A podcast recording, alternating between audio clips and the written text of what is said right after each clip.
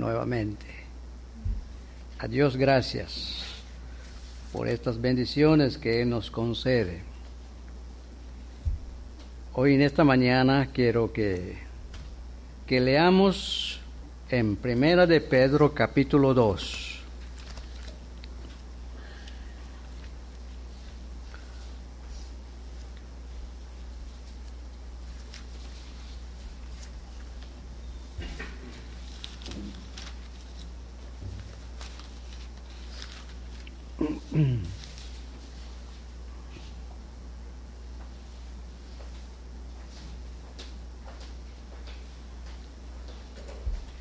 En Primera de Pedro capítulo 2 voy a dar lectura, podemos verlo con siguiendo con la vista. En capítulo 2 versículo 6 hasta 8. Versículo 6 hasta 8. El apóstol Pedro está hablando del Señor Jesucristo y dice, por lo cual también contiene la escritura lo que Pedro nos está diciendo aquí viene del Antiguo Testamento. Él está citando las escrituras del Antiguo Testamento, lo que Dios había dicho a través de, del profeta Isaías. Él dice, por, por lo cual también contiene la escritura, he aquí pongo en Sión la principal piedra del ángulo escogida y preciosa. Está hablando del Señor Jesucristo. La principal piedra del ángulo. Cristo es la piedra principal que une, que une el pueblo judío que cree en Cristo y el pueblo gentil que cree en el Señor Jesucristo. Estas dos razas son unidas por el Señor Jesucristo, por este ángulo. Escogida y preciosa, el que creyere en Él no será avergonzado. La persona que cree en el Señor Jesucristo nunca será humillado. Para vosotros, pues, Él está hablando a los gentiles, para vosotros, pues, los que creéis, Él es precioso. Para ustedes que creen en el Señor Jesucristo, Él es precioso. Pero para los que no creen, la piedra que los edificadores desecharon. Los edificadores son la gente, la gente religiosa, los gobernantes de la religión son estos que desecharon al Señor Jesucristo cuando Él vino a este mundo. Ellos no lo creyeron. Ellos tropezaron, tropezaron en la venida del Señor Jesucristo, porque ellos estaban esperando, los judíos estaban esperando un Mesías rico, un Mesías rico, un Mesías poderoso, con mucha gente, un Mesías guerrero para vencer a los romanos y ser librados de los romanos. Pero cuando ellos oyeron que Jesús es el enviado de Dios y ellos vieron que no tiene dónde poner la cabeza, ellos cuando ellos vieron que este es un pobre, humilde, ellos no creyeron esto, no, que, no creyeron que este hombre sea el enviado de Dios, el Mesías de Dios, no lo creyeron, no lo creyeron. Dice, la piedra que los edificadores desecharon ha venido a ser la cabeza del ángulo. Aunque ellos lo desecharon, Dios dice, he puesto mi fundamento en Sion, la cual nadie lo puede quitar. Es el único fundamento, no hay otro fundamento y nadie puede poner otro fundamento. Cristo es el fundamento de la iglesia verdadera. Dice, y piedra de tropiezo, Cristo vino a ser una piedra de tropiezo para los judíos, incrédulos, que no creyeron en Jesús como el Mesías, y roca que hace caer, porque, tropiezan en la, en la palabra, en la palabra de Dios, son incrédulos a la palabra de Dios. Siendo desobedientes, ellos no obedecieron lo que dijeron los profetas del Antiguo Testamento del Señor Jesucristo, lo cual fueron también destinados. Cuando una persona, cuando una persona, por naturaleza todo ser humano tiene un corazón endurecido, por naturaleza. Pero el ser humano, oyendo la verdad, voluntariamente endurece su corazón, rehúsa creer en el Señor Jesucristo, es obediente, desobediente al Evangelio, esa persona está mostrando, está mostrando que no es del Señor. Dios nunca ha predestinado a nadie para el infierno. El hombre mismo, él lleva, toma ese ese camino del infierno. Y por su desobediencia a la palabra de Dios, al Evangelio, está mostrando que no es del Señor. No es del Señor. Bueno, en esta mañana quiero hablarles, hermanos, mis hermanos, si Dios me permite hablarles, esta gran verdad. Cristo es precioso. Cristo es precioso. Dice el versículo 7, para vosotros, para ustedes los creyentes, para ustedes los creyentes, Cristo es precioso. Para ustedes que creen en el Señor Jesucristo, Él es precioso. Es precioso. Para mí Cristo es precioso. Es precioso para mi alma es precioso para mi esperanza. Él es mi única esperanza, mi esperanza de gloria. Él es precioso porque es mi refugio. No tengo otro refugio sino Cristo únicamente. Cristo únicamente. Cristo es precioso. Nosotros como seres humanos no, no no podemos, no podemos, es imposible para nosotros expresar, expresar plenamente lo precioso que es Cristo. Yo no tengo palabras para expresar, para decir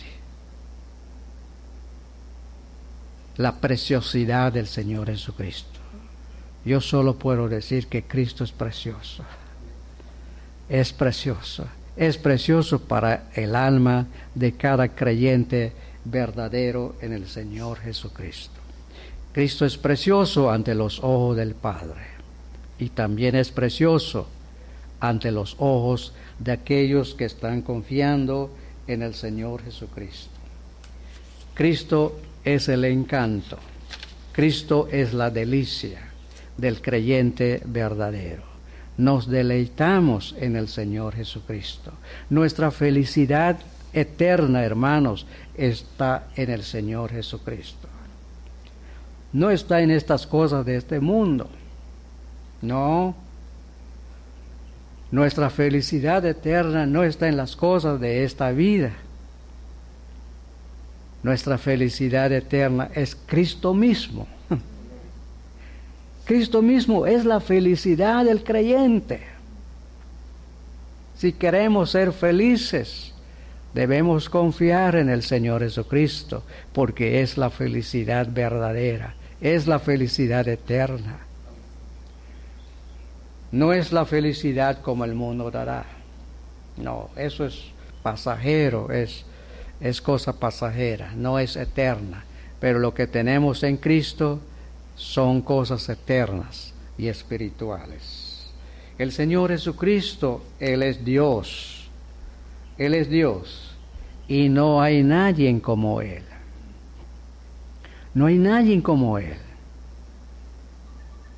Tenemos ojos para ver, para mirar que Cristo es inigualable. Podemos ver que Cristo es incomparable, que no hay otro como Él. Si es así, eso es por la revelación del Espíritu Santo. Eso es porque Dios ha mostrado a, nuestra alma esa gran verdad y lo creemos con todo corazón. Este mundo siempre está mirando las cosas de esta vida y dicen esto es lo precioso. Esto es lo precioso. Los hijos de Dios miramos a Cristo como el único precioso para nuestra vida aquí en este mundo y para la vida que viene, para la vida que viene. Ahora, hermanos, quiero hablarles sobre cuatro verdades. Cuatro verdades. La primera verdad que quiero hablarles es, Cristo es precioso en su amor. En segundo lugar, Cristo es precioso en su poder omnipotente.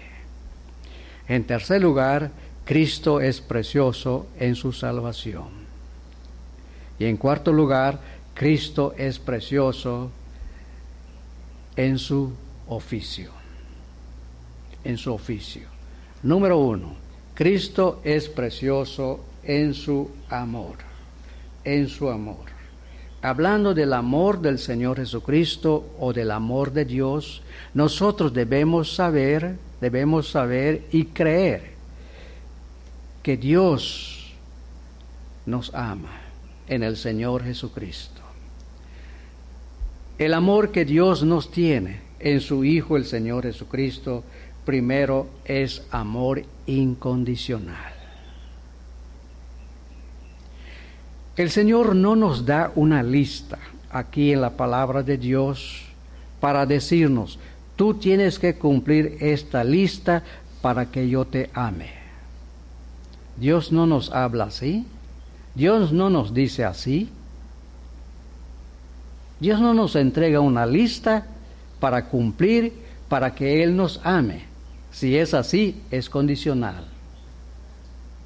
Si es así, es por obras ya no es por gracia.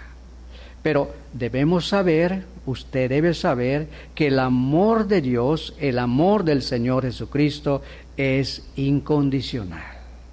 Es amor incondicional. El Señor no dice, Él no dijo, tienes que amarme primero para que yo te ame. Dios nunca dijo eso. Dios nunca lo dice.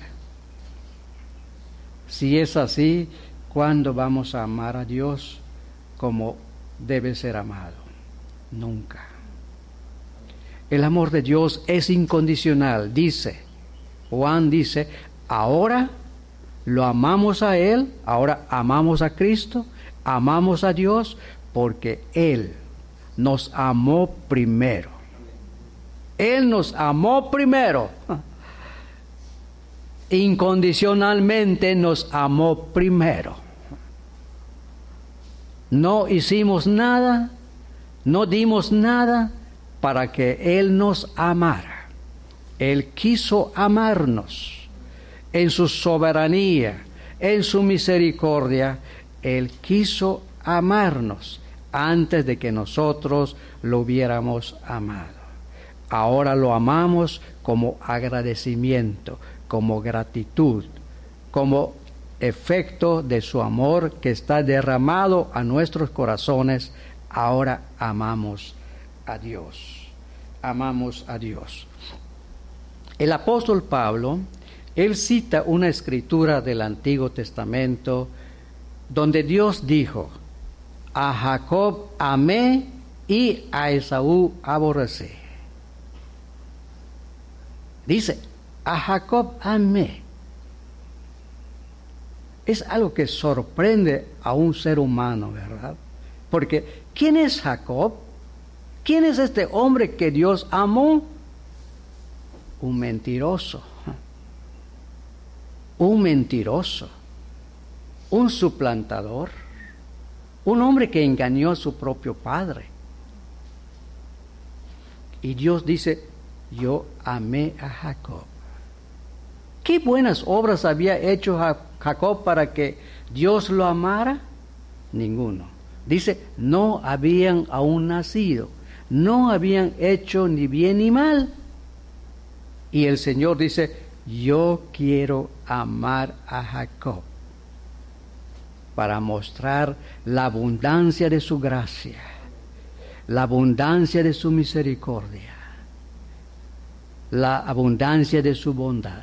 Dios es bueno para con su pueblo.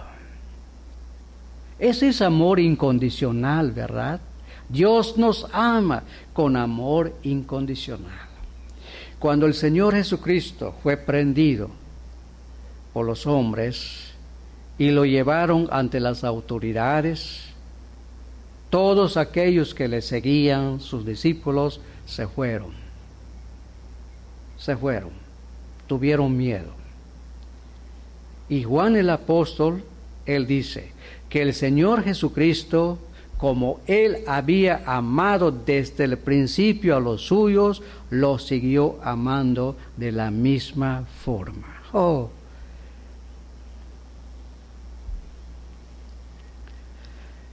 Así como el Señor te amó en la eternidad, te sigue amando hoy.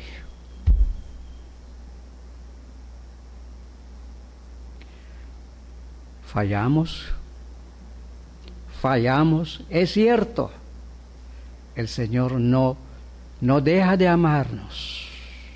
Nunca dejará de amarnos. Nunca dejará de amar a su pueblo escogido. Este amor es para el pueblo escogido de Dios, no es para toda la humanidad, sino para todos aquellos que están confiando en el Señor Jesucristo. Voy a alargar un poco. Acuérdense, cuando el hijo pródigo volvió a su casa, este joven salió de su casa rico, rico, con buena vestidura, limpio, todo bien. Y volvió a su casa, este joven volvió enfermo, volvió sucio, su ropa sucio sin calzado. Su padre casi no lo reconocía. Pero de lejos él vio que era su hijo el que estaba viniendo y dice que él corrió hacia su hijo y lo abrazó y lo besó. Y el hijo dijo, Padre, he pecado contra el cielo y contra ti ya no soy digno de ser llamado tu hijo. Había otras palabras que, que el hijo debía de decir, pero el padre lo detuvo. Y él dijo a sus siervos, sacad el mejor vestido, un vestido nuevo, el mejor vestido, bañenlo y pónganle ese vestido nuevo a Él. Traigan el mejor calzado, el calzado nuevo, pónganle. Pónganle anillo en su mano. Vamos a hacer fiesta. Porque este mi hijo muerto era y ha revivido. Estaba perdido y fue hallado. Ahora el padre recibe a su hijo de esta condición, sucio, enfermo, sin nada, pobre. El padre, el padre no hizo una lista para decirle, ¿sabes qué? Tienes que cumplir esto, este, esta regla, estos mandamientos para que yo te reciba, para que yo te ame. No.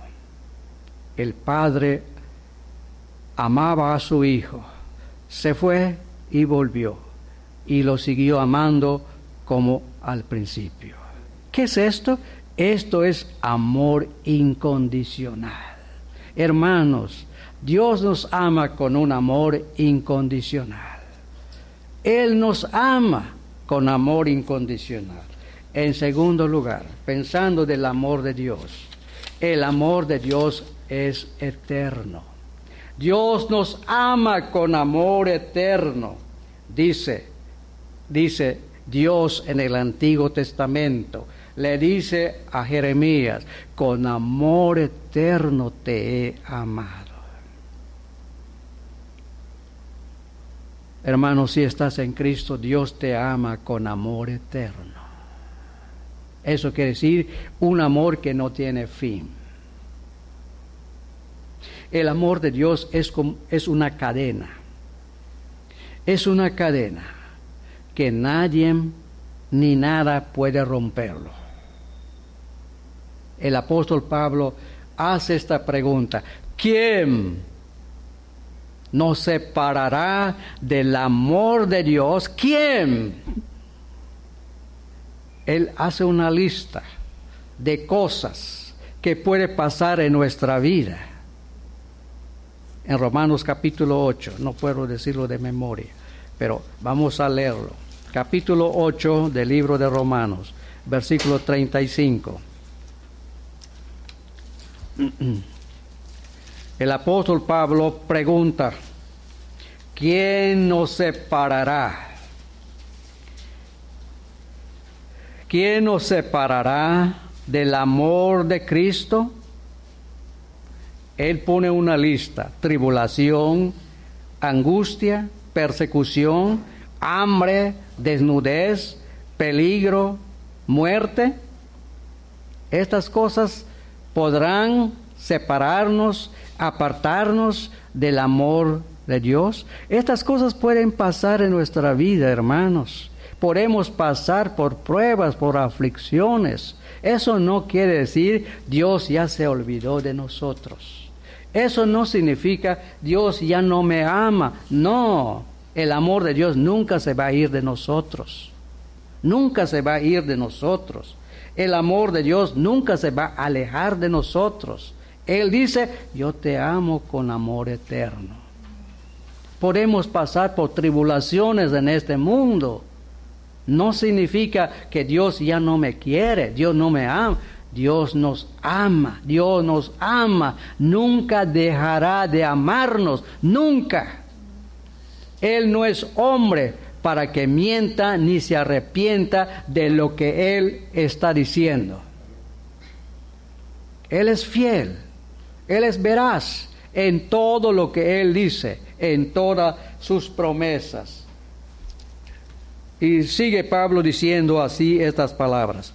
Como está escrito, por causa de ti somos muertos todo el tiempo, somos contados como ovejas de matadero.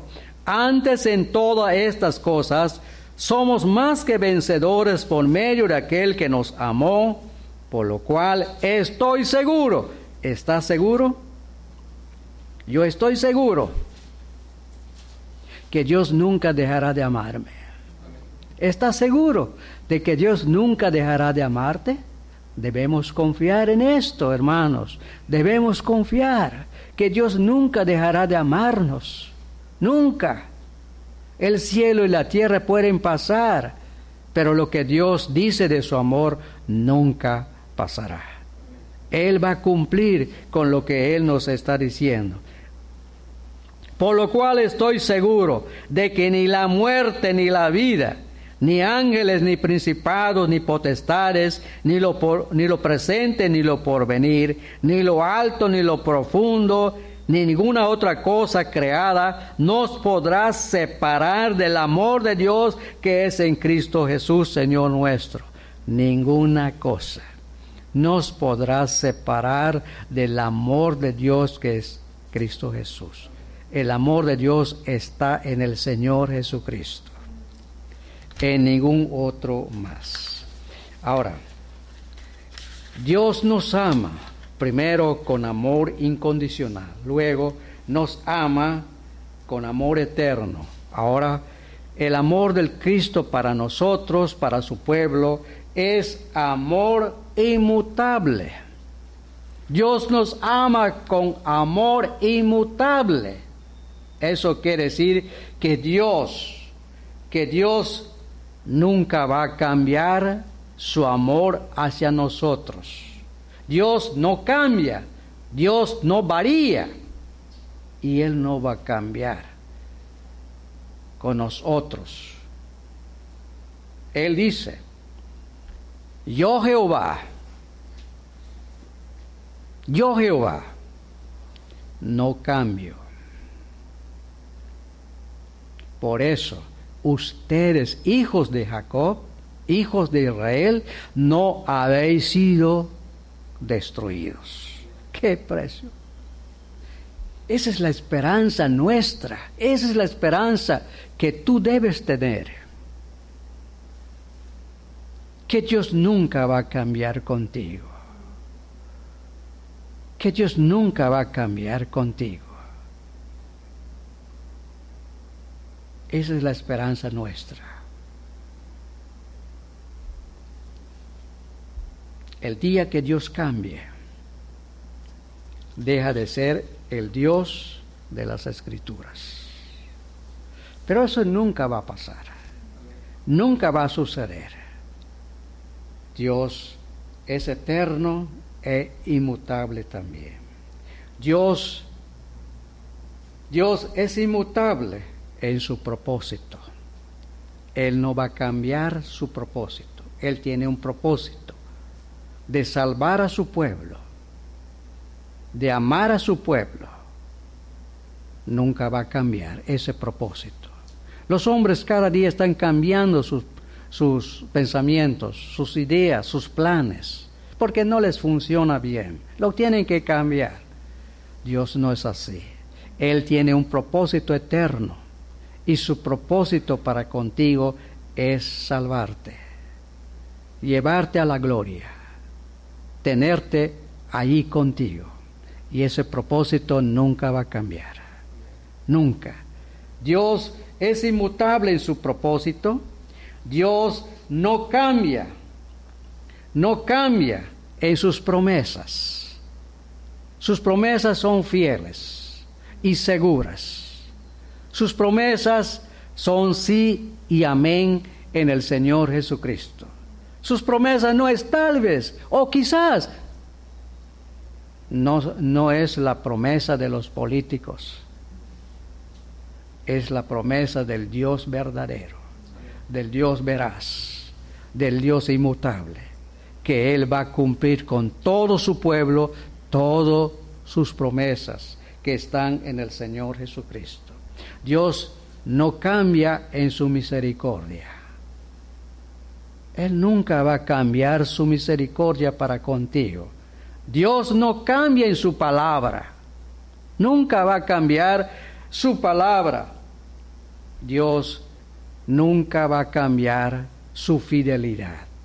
Él es fiel para con nosotros. El apóstol Pablo dice, si nosotros fuéramos infieles, ¿Cuántas veces hemos sido infieles? Tenemos que reconocerlo, confesarlo. Él permanece fiel con nosotros.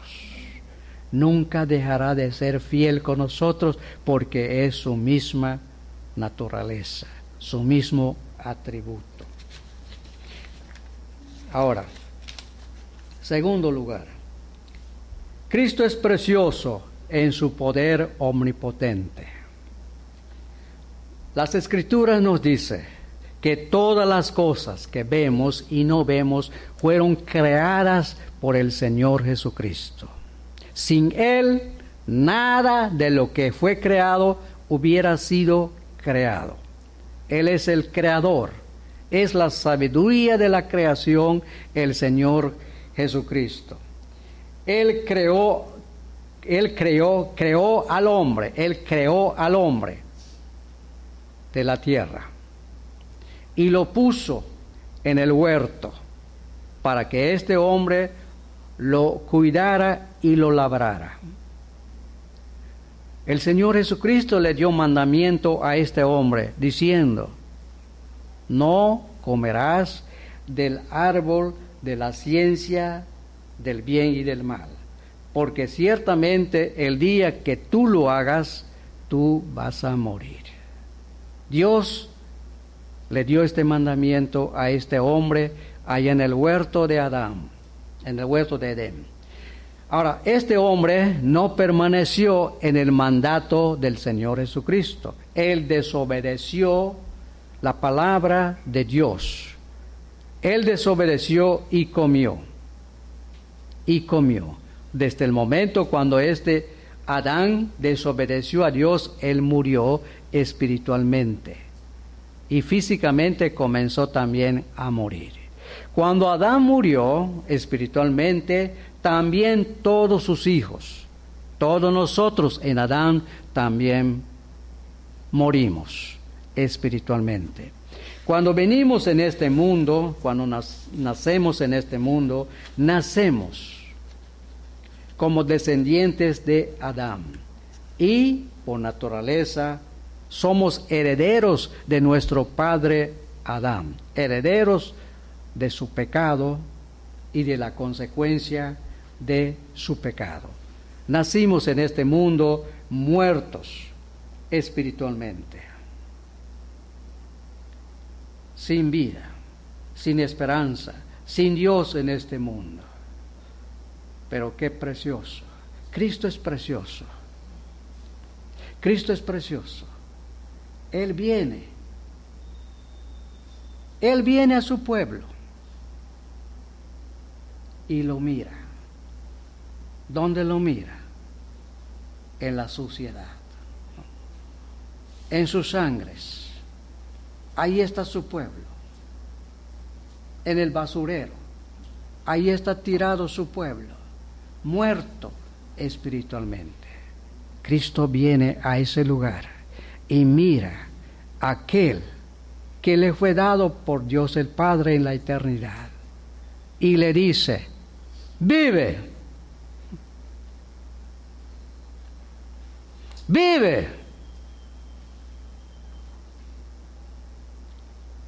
Hermano Eduardo, Dios te miró, Dios me miró en nuestra sociedad.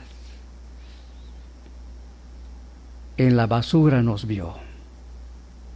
Ustedes que creen en el Señor Jesucristo es lo mismo. Todos nosotros fuimos mirados por el Hijo de Dios allá, en la suciedad en el basurero. Y el Señor vino a nosotros. No nosotros fuimos a Él, sino que Él vino a nosotros y nos dijo, vive. Vive. Pablo dice, Él os dio vida a vosotros cuando estabais muertos en vuestros delitos y pecados. Cristo es precioso. La vida que Él da es preciosa con el poder omnipotente de su espíritu, Él vivifica a su pueblo de la muerte espiritual. De la muerte espiritual.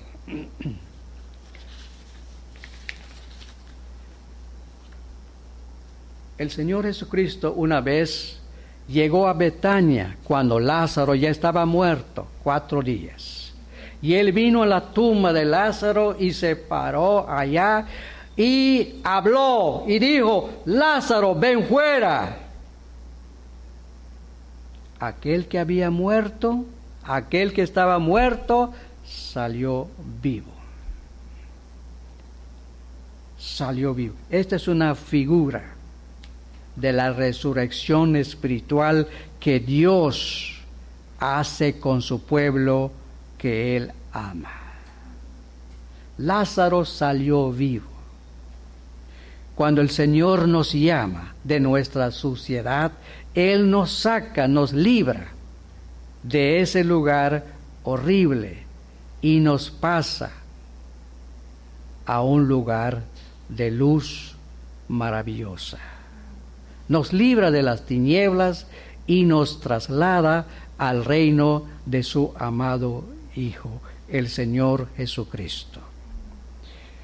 Cristo dijo, el que oye mi palabra y cree al que me envió tiene vida eterna y no vendrá condenación, mas ha pasado de la muerte a la vida.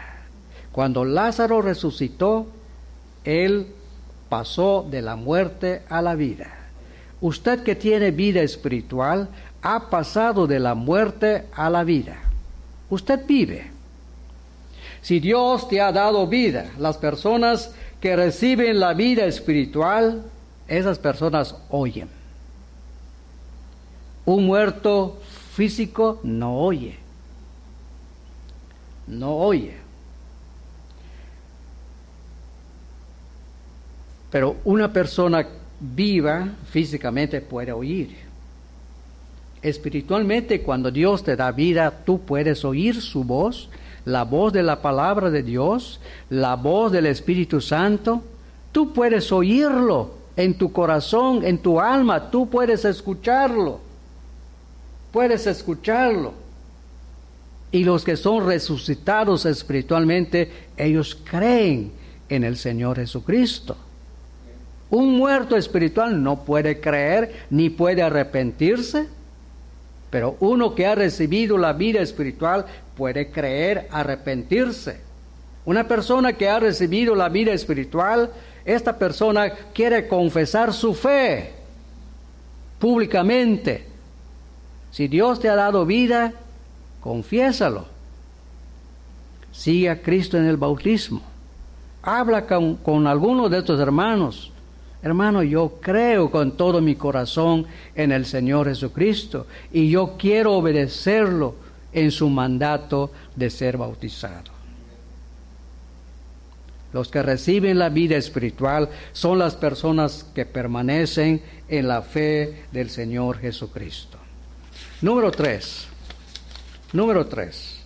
Cristo es precioso en su salvación.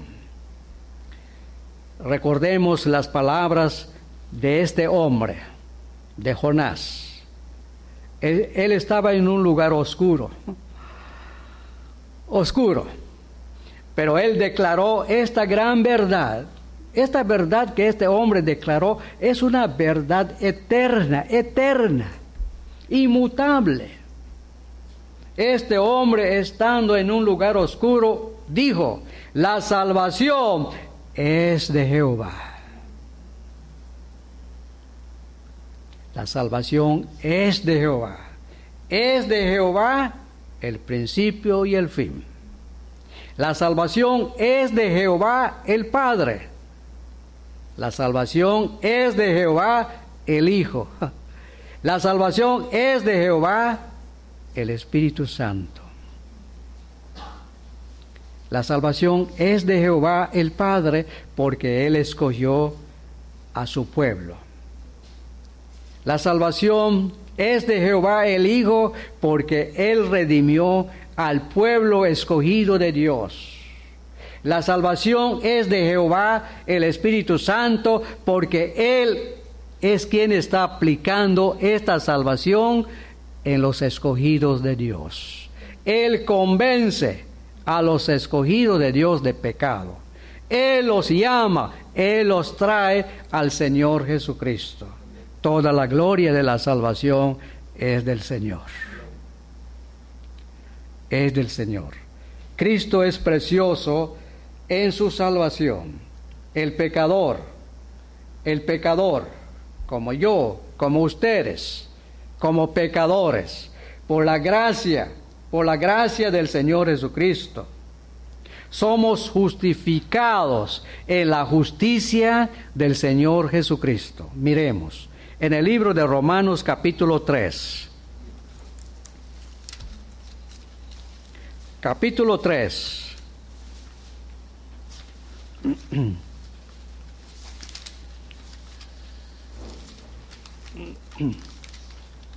Dice así en versículo 24. Siendo pecador, escucha lo que Dios está diciendo. Siendo justificados gratuitamente por su gracia mediante la redención que es en Cristo Jesús. Dios no nos da una lista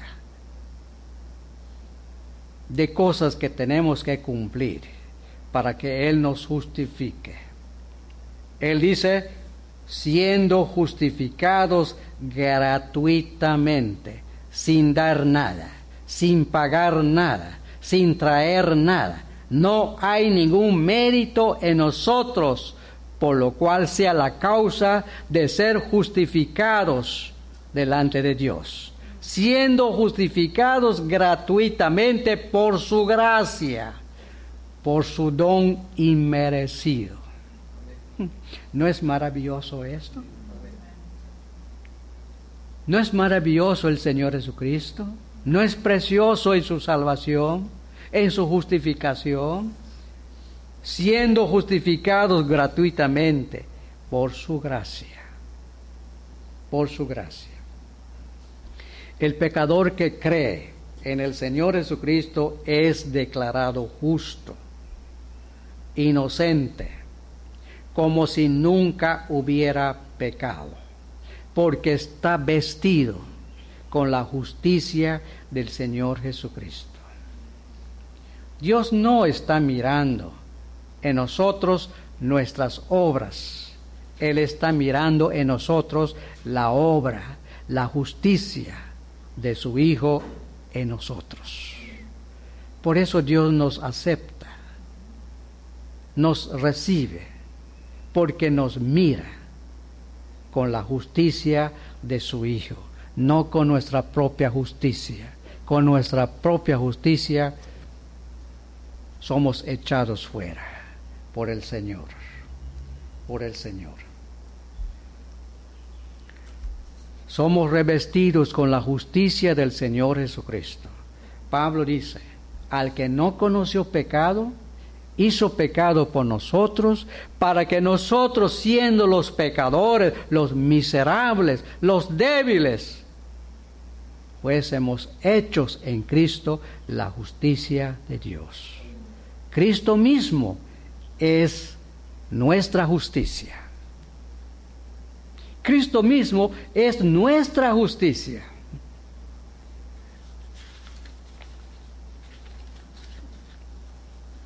Esta es la posición del pecador justificado en Cristo. Dios nos mira en la justicia de su Hijo, el Señor Jesucristo. Por la gracia, por la gracia de Dios, por la gracia del Señor Jesucristo, nosotros como pecadores somos santificados en la ofrenda del cuerpo del Señor Jesucristo, hecha una vez para siempre. Cristo mismo es nuestra santificación. No somos santificados por no comer carne de cerdo. No somos santificados por no tomar coca. No somos santificados delante de Dios por por algo que no comamos aquí en, este mundo. Dejamos de comer o beber algo por nuestra salud, pero no para la salvación de nuestra alma. Porque en Cristo Jesús ya somos santificados. Ya somos santificados. En Cristo Jesús tenemos la santidad de Dios. Cristo es Dios.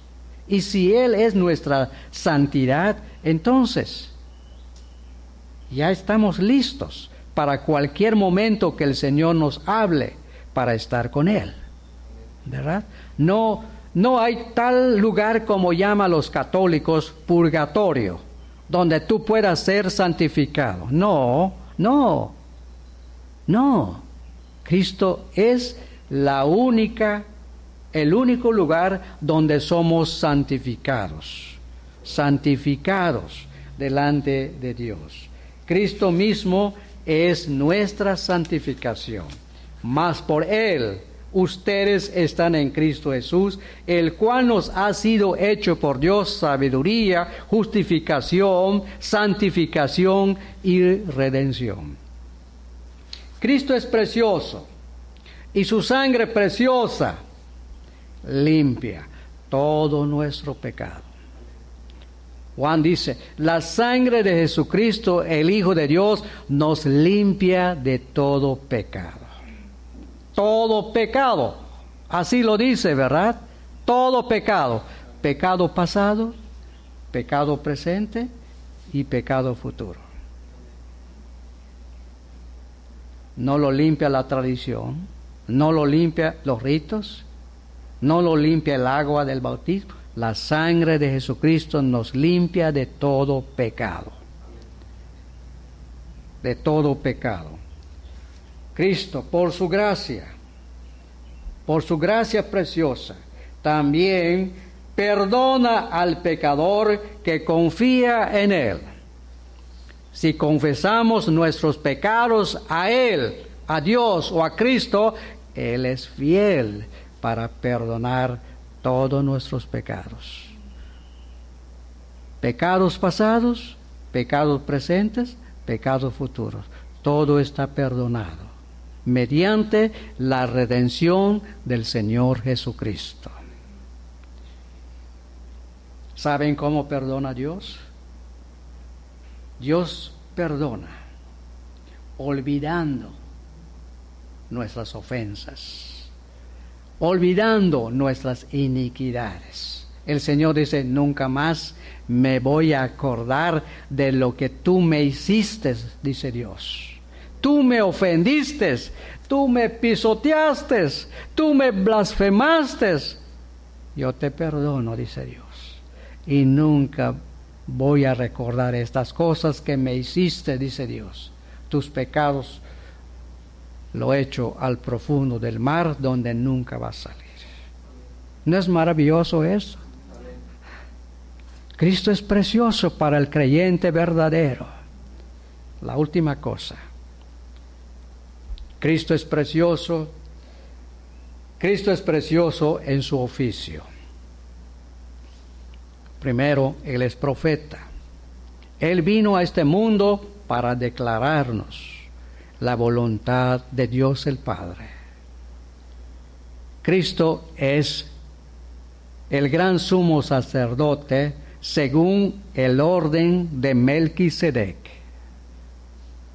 Es nuestro sacerdote eterno e inmutable. Y Cristo es nuestro rey. Él está reinando en el cielo, está reinando en la tierra. En todo lugar, Cristo es el rey. Él está reinando en el corazón de su pueblo. allí está reinando Cristo. Allá vive en el corazón de su pueblo. Su pueblo que cree en Él es su reino. Y Él es el rey de su pueblo. Él lo está gobernando. Él lo está dirigiendo. ¿No es maravilloso esto? ¿No es precioso? Dice Pedro, para ustedes que creen, Cristo es precioso. Para los que no creen, Él no es precioso. Él no es precioso. Mis hermanos, si Dios nos ha dado ojos para ver con claridad, ver con fe quién es Cristo, lo vamos a amar con todo nuestro corazón. No lo vamos a abandonar, no lo vamos a dejar. Él nunca nos va a dejar, ni tampoco nosotros. No lo vamos a dejar, porque Él es fiel con nosotros. Debemos mirarlo cada día, cada hora, cada momento, que Él es precioso para nuestra alma. No hay otra cosa preciosa que Cristo mismo. Cristo mismo. Que Dios les bendiga.